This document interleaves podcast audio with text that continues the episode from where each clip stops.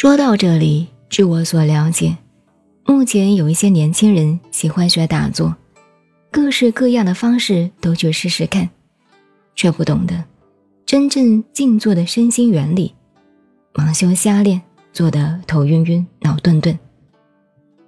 有时候前面稍一有光，便以为是为忽为恍，其中有信，是有道的现象，这是要不得的。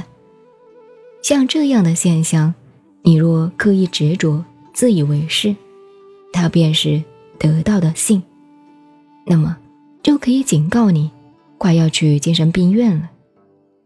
于此，你必须参看佛典《金刚经》的“凡所有相，皆是虚妄”的道理，以免玩弄精神，走上歧途。一般打坐。那点微之光的惶惶，并不是道。我看很多年轻人智力不够，会学不通，一下子便误入其中，认为自己不得了，确实令人叹息。老子讲“呼吸恍兮，其中有相”，或者“其精甚真，其中有性”等话，百分之百没错，但那是指。星光广大，盖天盖地，类似佛典《楞严经》所说的“心经原名，含果十方”的道理。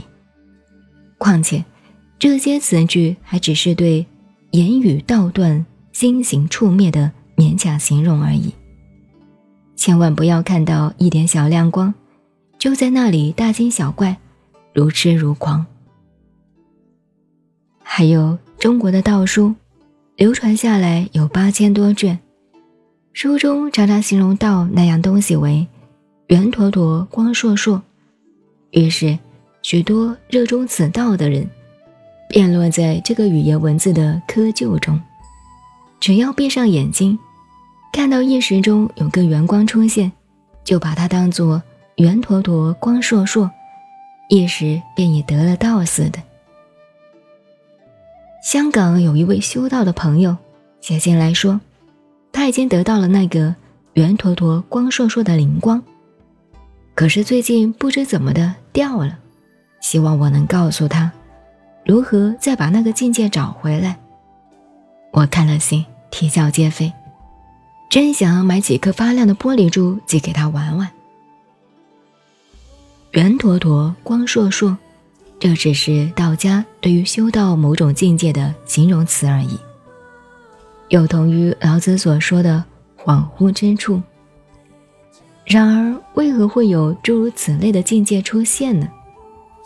因为你在静坐中，虽然妄想减少，但是身上血液、气脉还在运转流行，身心气血两者相互摩擦生电。形成这种现象。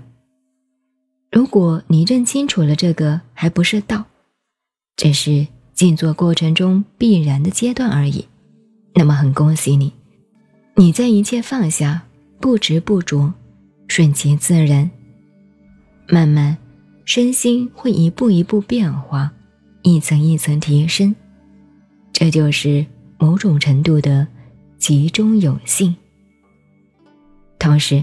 也不要认为圆坨坨、光烁烁和老子所讲的精是一回事，那也不对。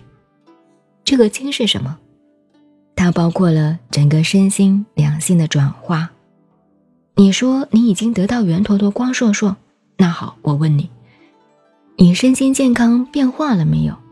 如果有变化，又变化到什么程度？真正学佛修道，只要到某一阶段。